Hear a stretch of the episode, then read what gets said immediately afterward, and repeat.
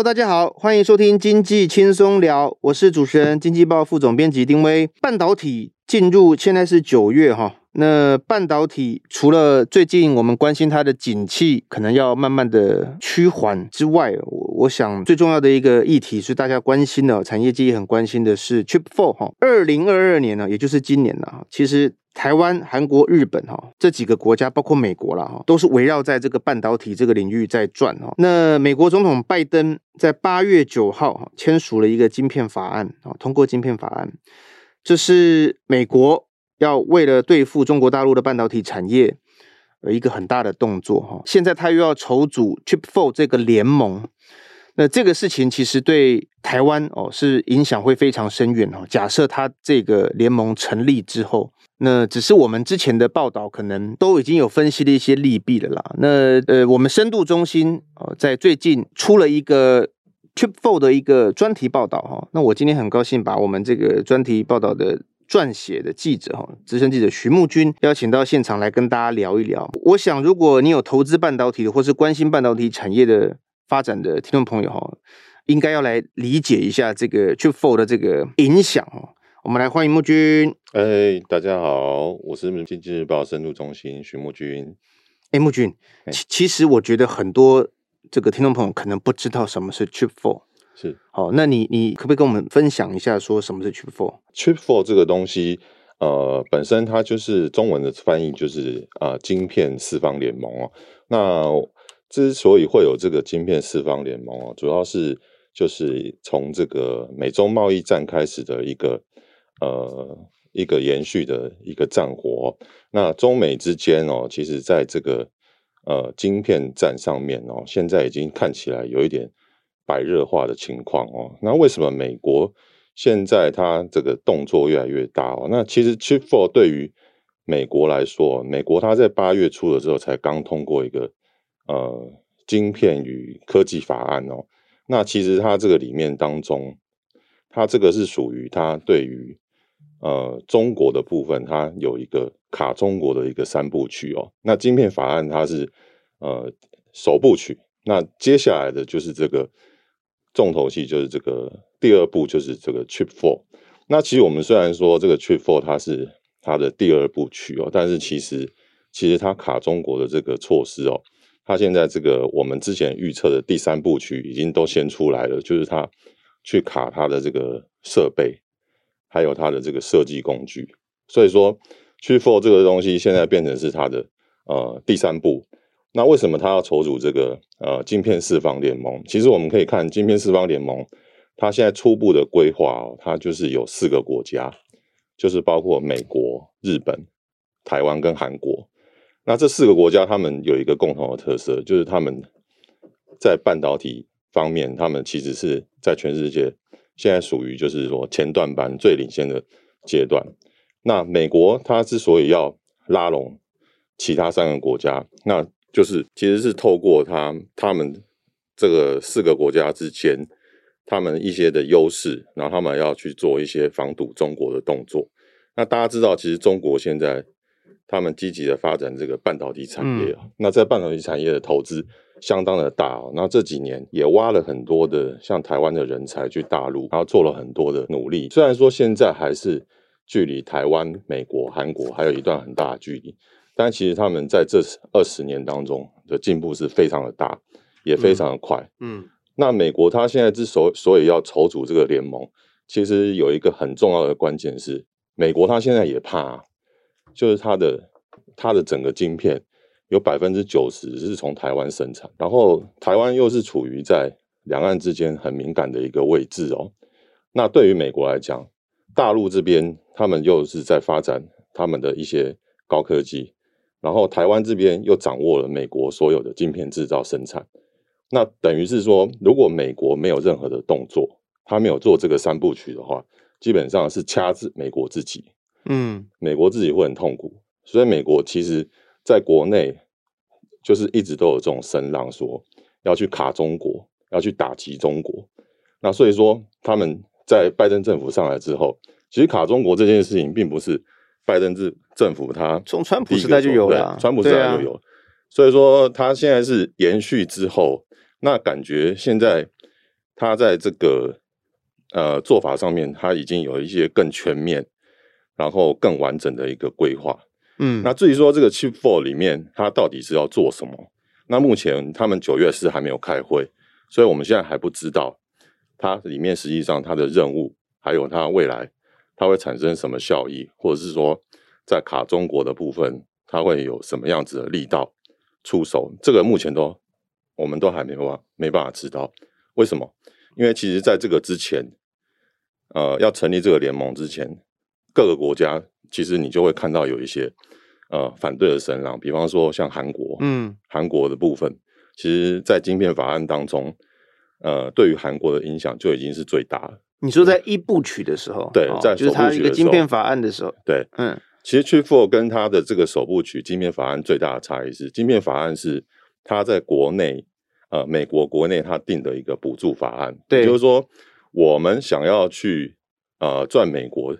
钱的这些业者，我如果要进美国，我要拿他的补助的话，我就必须要遵守这个晶片法案。对，那里面最大的精神就是它有包括两个部分，嗯，一个是五百二十七亿的部分，对，美金，对，哦、美金、嗯、，OK，然后另外一个是呃两千亿的部分，对，十年两千亿的部分。嗯、那五百二十七亿的部分主要就是针对于补贴。那大家都知道，台积电在之前已经答应说去。美国设厂，对，那其实现在正在盖啊。对，嗯，去美国设厂最大的问题就是成本的问题。对，包括你人力成本很高，然后还有你设厂的成本也会很高。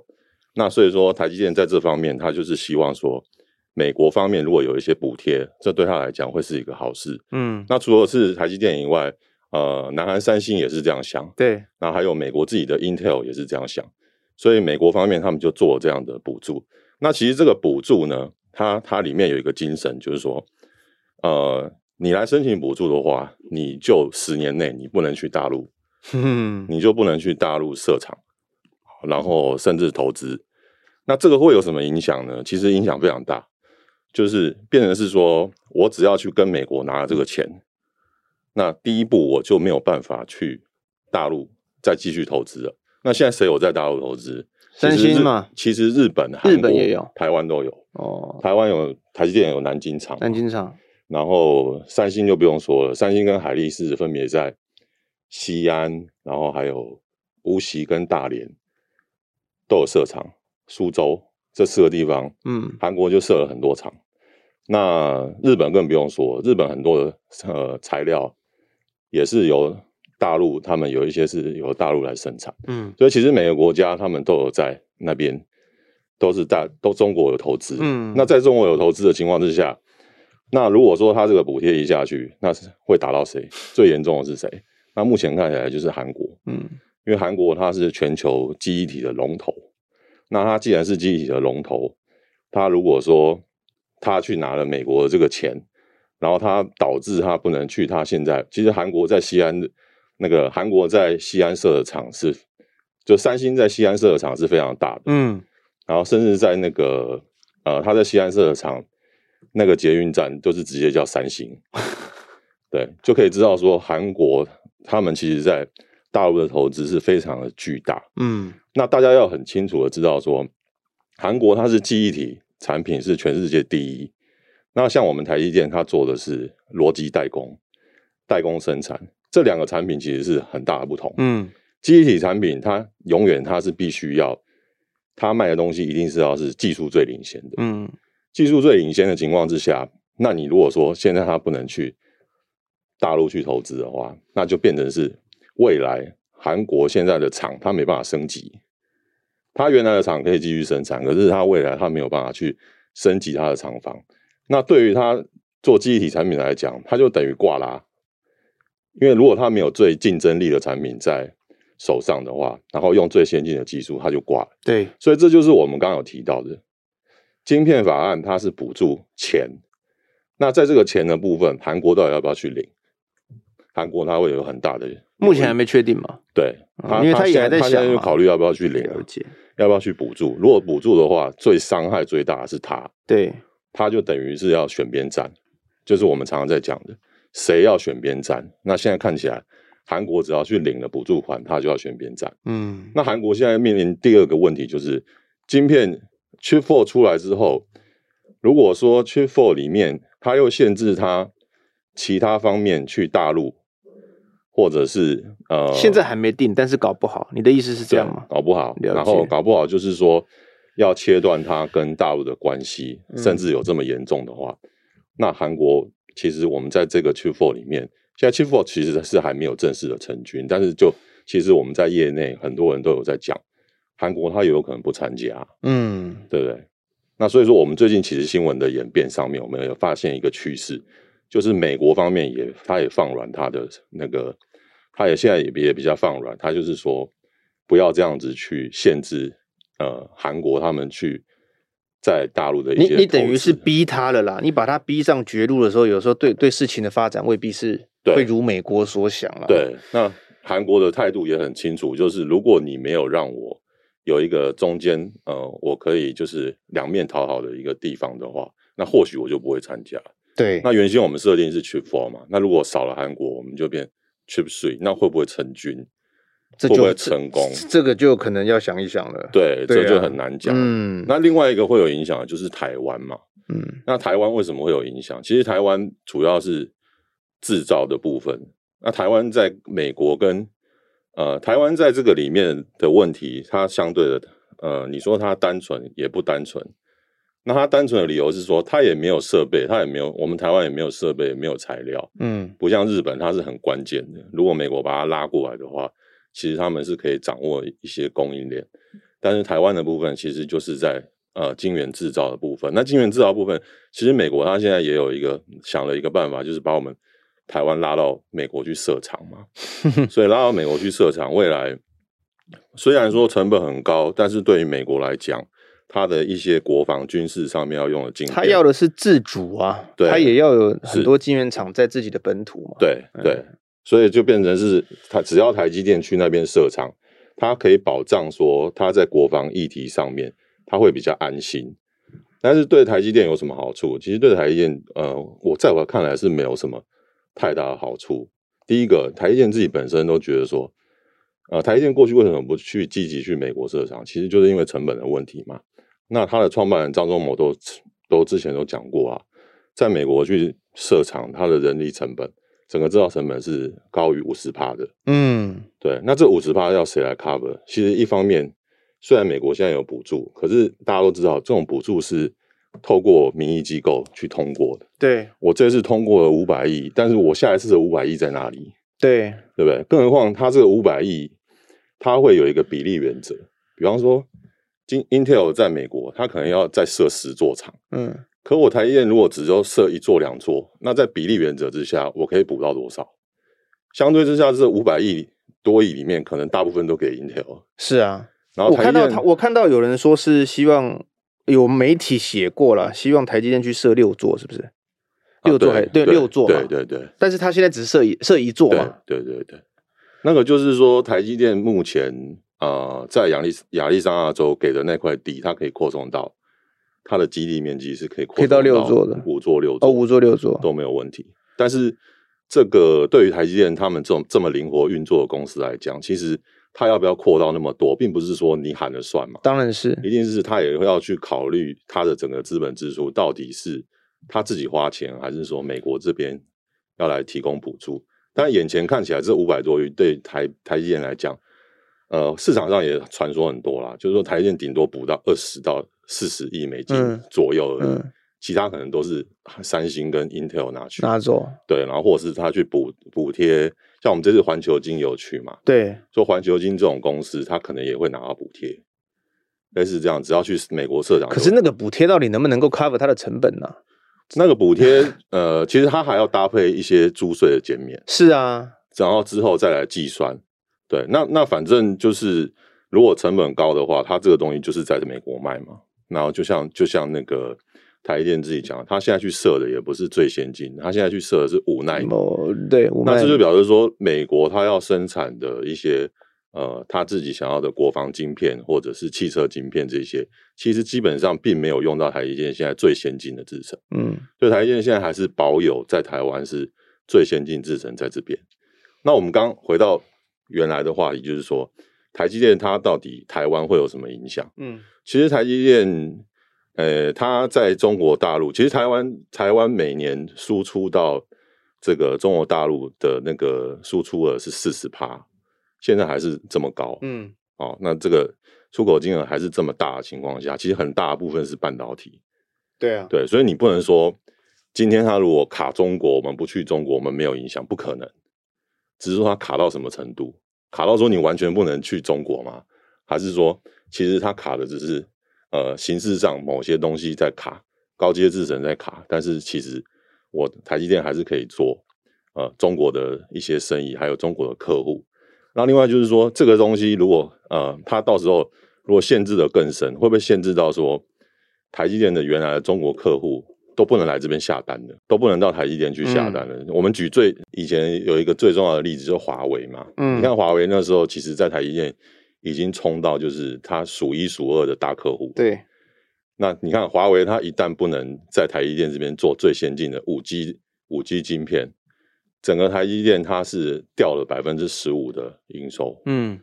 光华为一个客户不在他这边下单，他就掉了一个十五趴的营收。那还好，过去两年好啦，市场好，刚好补上来啦。但是还好，是因为台积电先进制程是独步全球，嗯，所以其实他少了这个客户，只要有别的客户，他们愿意使用，补上来就可以。但是你看，现在最近我们这这一周又发生了回答回答的问题，对，超微事件，这两个全部是台积电的大客户。那其实我在业界有稍微问一下。虽然说现在没有说对辉达来讲，中国市场它并没有说很大的比重在那边，可是辉达是，我那天看我们同事写，嗯、他也七十多亿美金在大陆，哎，对对对对，当然台湾还是最大啦，但是要看它限制的那个产品，对限限，限制那个产品是不大 AI 啊，它现在限制的是 AI，但是其实实际上它 AI 输出到那边，我有去问过相关人，它限制还不大，嗯，那就是要看它怎么限制。那那我我要讲的是说，这两个公司都是台积电的大客户。那万一说两强他们相争之下严重的话，这两个大客户不见得是全部单子都都不要在台积电下，但是有可能被迫就是他单子要减少。嗯，这是有可能的事情啊。对，那减少的话，比如说辉达，他就不需要做到这么多，但是他还是会在台积电下单。但是你刚我刚刚讲的华为是一个大客户跑掉，对，那我接下来我剩下五六个先进制程大客户，如果每个都给我少。少一点点，台积电会没有影响吗？不可能嘛！哎呀，不可能的事，对不对？这是不可能的。然后加上，其实现在，其实对于美国来讲，它其实为什么要找台积电去设厂？它其实就有一种概念是说，我要去台积电化，我要去台化。这是什么意思？就是说，美国认为我的晶片百分之九十都有台积电，这个台积电跟台湾出太危险了。嗯。所以到美国设厂，我就是要能保障说，这些产品不要全部都是由我一些重要产品，我不要全部都由台湾台湾来供应。这就是我们这这几年发展出来一个地缘政治的一个概念。所以就像那个台积电总裁魏哲家前两天在技术论坛上面所所讲的，其实未来的一个全已经没有全球化的趋势。以前过去全球化的时候，我可能我在台湾下单。你下单在哪里下单都没关系，然后我可以用透过我的全球运筹，我把产品生产出来，然后送到你家里。但是未来它不是这样，未来如果说地缘政治的关系，美国它需要它的汽车晶片是在美国生产，欧洲它也需要它的汽车晶片在欧洲生产，那就变成是说，对于台积电这样的公司来讲，我必须要在每一个国重要的国家可能都要设厂，嗯。那其实台积电现在已经有这种趋势啊！我在美国也设厂，我在日本也设厂，但是对他来讲，他以前不需要这样啊。以前日本那么近，我在台台湾做很好啊，对？我做好晶片，飞机飞过去，成本更低。啊、我干嘛？嗯、我干嘛还要去培养日本人做半导体？然后我还要还要那个去那边设厂？那其实大家都知道，半导体厂很多，为什么只有台积电独大？因为半导体厂很贵嘛。嗯，那你。你今天大家都说要做半导体厂，但是能赚钱的有几家？嗯，所以这到到最后为什么都会集中在台积电这么巨大的公司？大家也可以很清楚看到，其实国内你说以前我们是有金元双雄，但是现在看起来好像金元双雄变成护国神山了嘛？对啊，对啊，那已经看不到第二雄，其他都是小雄。那现在的情况就是这样，所以这个就是说，对于美国来讲，我就是要去台湾化跟去台积电化，那这就是对我们最大的影响。对对，这一次这个我也跟听众朋友分享一下哈，木军他制作了一个，还有看我们这个深度中心的另外一位记者叫何佩如哈，他们制作了这个叫 Trip for 来的一个专题。那它的主轴其实在讲说，刚刚呃木军提到哈，这个半导体四强啊，这四强有哪四强啊？就是美国、台湾、日本跟韩国，他们美国想要主导这这三另外三个国家来组一个联盟。可是这四个国家其实是同床异梦哈。那他这边的标题是写说，那台湾是不是应该要提防台积电遭弱化？我想刚刚木军其实解释了很多。那这里我就也补充一下啊，因为刚刚讲到这四个国家，其实为什么说它是四强？但是每一个国家它在半导体这个领域，它的强弱以及它的专长其实不太一样。像美国，它的 IC 设计很强哦，当然它也有 Intel 哦，它也有这个制造的能力。那日本是在设备跟材料哦，在半导体领域这块它是独霸。OK，那现在台积电也去那边要设厂。那韩国就是在晶圆代工领域，三星是要跟台积电做竞争的。但是在记忆体，刚刚木军讲，他在西安的这个投资很大，产能很大。他在记忆体，那三星是全球之霸，没有人能够阻挡他。台湾哦，台湾在晶圆代工是全球独霸的哈。所以这四个国家其实。每一个擅长的是不太一样的，它优劣其实也不太一样。那现在美国想要主导这三个国家组联盟来对抗的是中国大陆。那中国大陆有什么这个能力？有什么在半导体上面有什么特殊之处？我想哈，因为刚刚木君有提到，他现在在把他的技技术用很快的速度要往前追。我之前看到说，因为梁孟松待的这个中心。花了三年还是几年就推进到七纳米嘛？嗯嗯、那这个是在台积电是花了三年跟五年，他们花了两年，他们花了两年，两年就做到了。Okay, 所以他做到七纳米，其实大家虽然很多人还是会提到良率的问题啦，但是呃多多少少大家也会惊觉到说，哇，中国大陆这个追的速度很快。可是坦白讲，我觉得技术是一一个一个一个层次啦。中国大陆真正的优势应该是它巨大的市场，光一个产品汽车它是第一大。嗯，好销销量的、嗯、手机，它也是。虽然它今今年景气不好了，但它几乎每个消费电子产品都是都是第一大的。对。但是我没有我自己的晶片，然后现在我的主要对手美国，他对着我，还还找几个国家联合来主导我。你觉得这个是成功的几率高吗？呃，我觉得说这个事情，如果你要分层次看，那中国大陆它其实发展半导体，它的发展的时间也不短。它也是也是走了二十年，那那其实我们现在台面上，当然大家都是会用指标去看中芯国际，对他们最大的半导体厂，但是实际上，他们中国大陆它在 IC 设计业，还有就是呃晶圆代工的部分，就是。中心以外的小厂，其实这几年其实是发展的蛮快的。华虹也是迟大，对，对啊，你看，虽然大家都没有特别关注它，但是华虹半导体在成熟制程也是追得很快。对，只是说他们做的是成熟制程的东西。嗯、那成熟制程的东西，嗯、他们其实在这二十年当中，已经也有很大的斩获。那包括就是它其实所用的一些设备，呃，甚至它不需要跟美国买，跟国外买，它可以用他们国产自制化。不管他是怎么样子的去，他其实中国大陆他有他模仿的能力，然后另外一个就是说，呃，中国大陆它政策上是强力的支持半导体，所以它有用不完的资金，嗯，对不对？比方说，就像现在这个事情，美国它是要去卡它一些，譬如说，它要去卡它的设备，嗯，那设备其实最关键的影响到先进制程能不能做的就是 EUV 嘛，嗯，但现在为什么呃，就像刚刚主持人提到这个。呃，中芯为什么做出七纳米？其实七纳米就一定要用到 EUV 啊。那这表示什么？表示中芯它不需要 EUV 就可以做了。嗯，那这就是当中一个很有趣的现象。你现在要卡我，但是你真的卡住我吗？还有另外一个指标就是说，谁卖 EUV 机？不是你美国卖，嗯、是那个我们现在讲爱斯摩尔嘛？爱斯摩尔，艾斯摩尔在卖。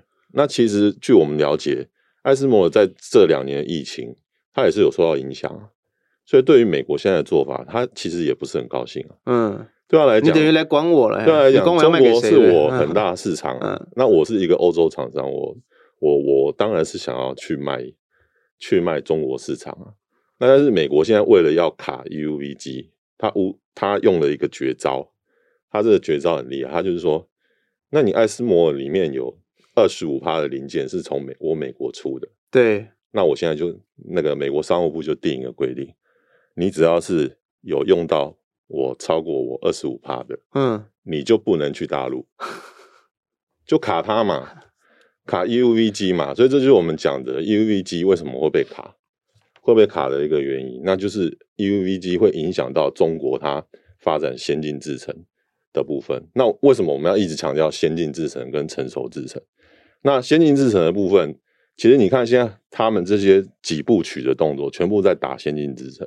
对，因为先进制程就是影响到美国的国防嘛，然后影响到美国，他怕说以后，哎，我的飞弹是台湾那个飞弹里面的晶片是台湾生产的，大陆设计的。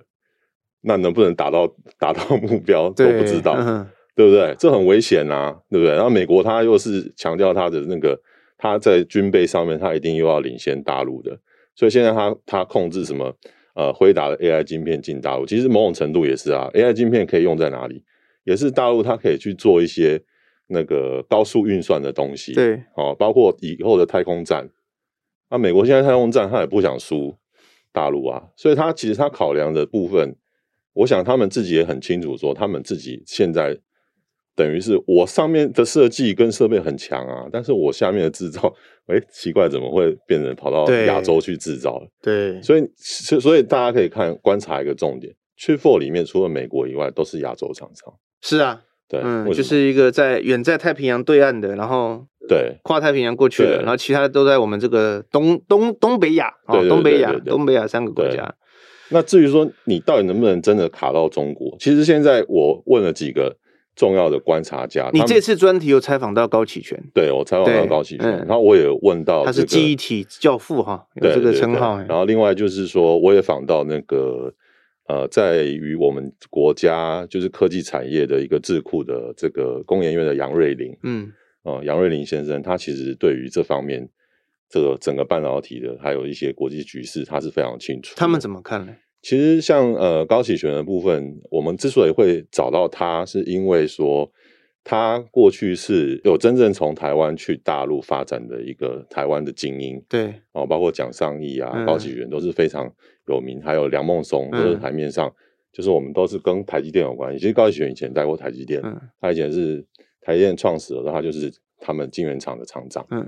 所以也是也是对于半导体来讲，他是非常的清楚。那高启全其实他在大陆发展五年之后，他从大陆回来了。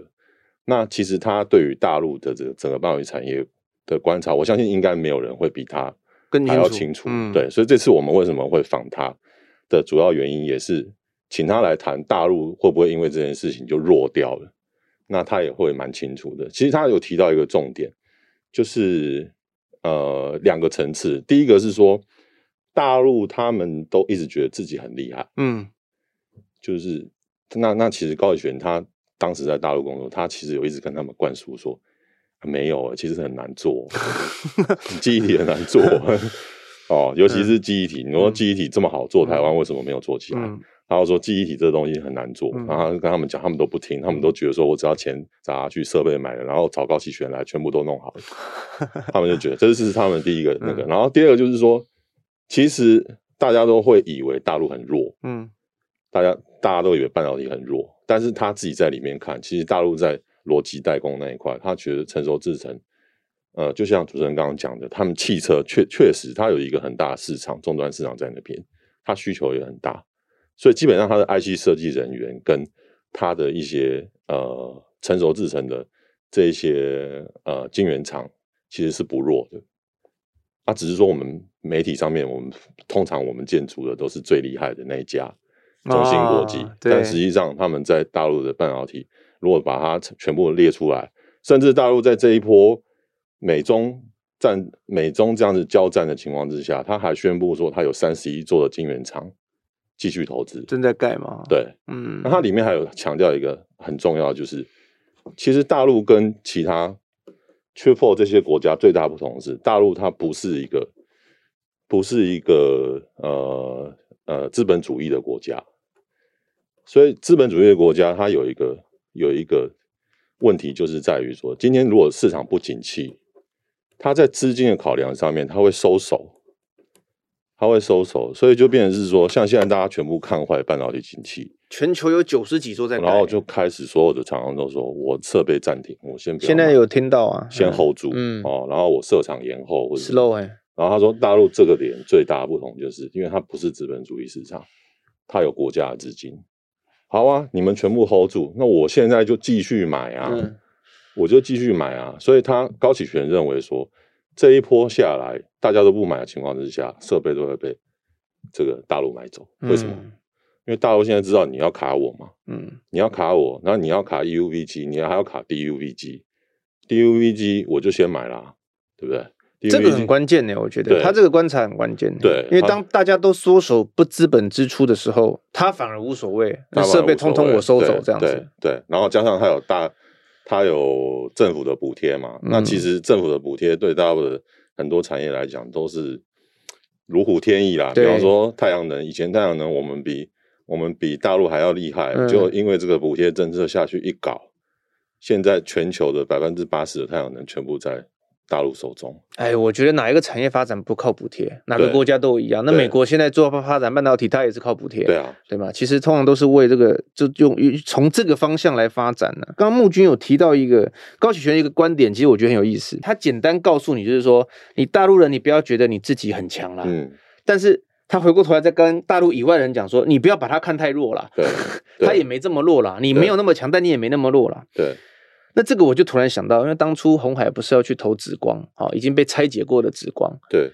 那我们政府有点意见嘛？对。那也有一说，他投紫光其实不是为了半导体制造，他是为了 IC 设计去去投的嘛？对。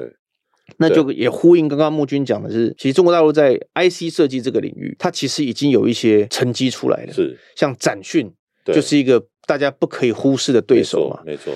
好，OK。那。刚刚木军讲了很多啦，那我我我觉得还有一个，我这样子先帮他做一个整理，就是说，因为他在他的专题里面，他其实提的美国要抵制大陆半导体发展有三部曲哦。那第一部曲是他在八月初通过的晶片法案哦，五百二十七亿美元。第二个是他就是这个专题的主轴，在讲的是叫筹组 Chip Four 哦。那这件事情还是在进行中，现在目前没有结论哈。那韩国刚刚也提到他的态度其实有点两难，但是又有一点我不想要两边都甩。或是不甩哈，他其实是还在想的哈。那当然，美国也有点放软。你刚刚讲到嘛，那是因为前阵子裴洛西来了台湾之后去了美国，就美国总统那那个韩国总统他不见裴洛西嘛。对，我想这个跟我个人的推测，这个跟半导体这一块就是政治的地缘是有一点关系的啦。不想得罪中，不想得罪中国大陆嘛哈。那韩国到底最后态度会怎么样？我们现在不知道。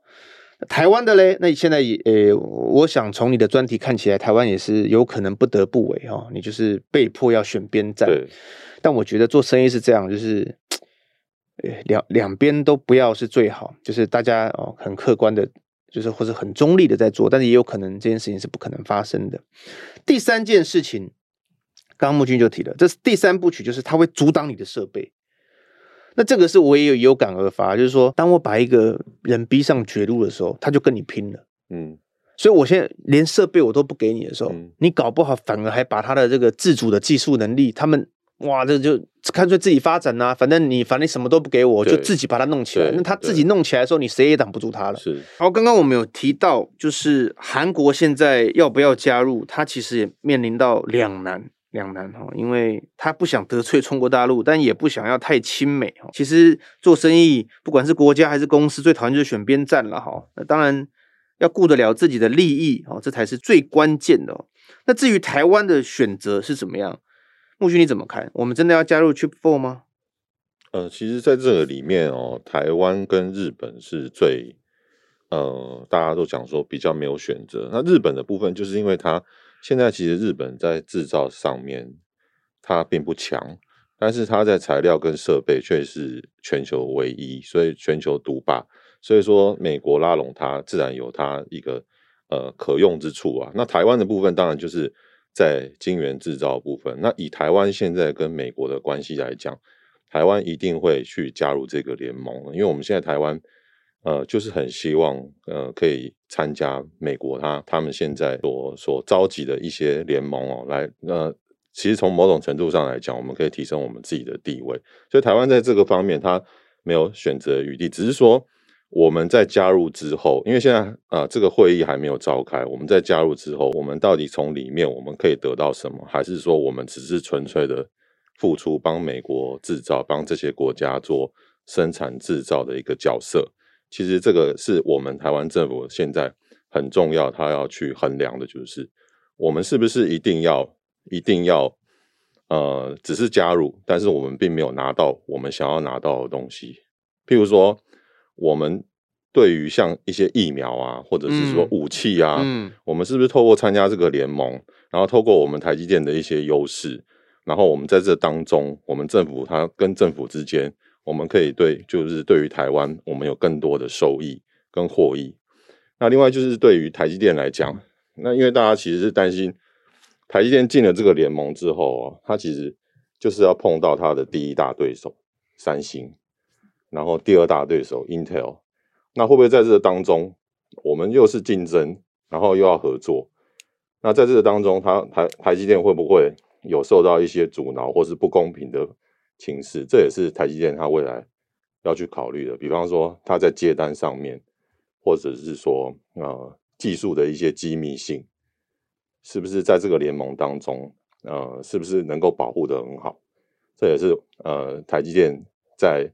我们台湾在加入这个联盟的时候，我们也必须要保护台积电的部分。不过，一般是认为说，去担心台积电跟三星跟 Intel 他们去分到我们的这个台湾的订单，这个是多虑的。主要是主要的原因是因为台积电现在目前它在技术上，其实呃半导体制程它并不是那么好去模仿的。然后另外就是说，呃半导体它生产出来的产品，它的良率需要很好。那其实就算是这些竞争对手有学到台积电的一些技术，但是他如果说他良率没有办法像台积电一样好的话，他一样是讨不到便宜。所以台积电在这当中的角色，应该是呃，现在美国他在这次晶片法案里面，他有提出一个两千亿的一个呃研发经费。那这两千亿的研发经费，势必是代表是说。未来这两千亿，他们所研发出来的呃东西，它会变成一个产品。那这个产品它需要落地化。那落地当然是美国，当然是希望可以落地在美国。可是美国它其实它自己也知道，它的制造能力不可能去去完全的可以吸收到生产到这些所有的产品，嗯、因为这在商业上也不太可能。对啊，对不对？我在哪边生产，哪边有竞争力，这个产品才会。才会有一些好的发展嘛，譬如说，呃，像过去的手机晶片，还有我们呃发呃全世界有看到一些杀手级的产品出来，嗯，这绝对不可能。美国他会要求说你一定要在美国落地，那到那个时候就是台湾的机会。如果台湾在制造上到那个时候还是一样全球领先，那我们就是可以在台积电的美国厂率先生产，然后甚至就是在我们台湾最先进制程的地方来做生产。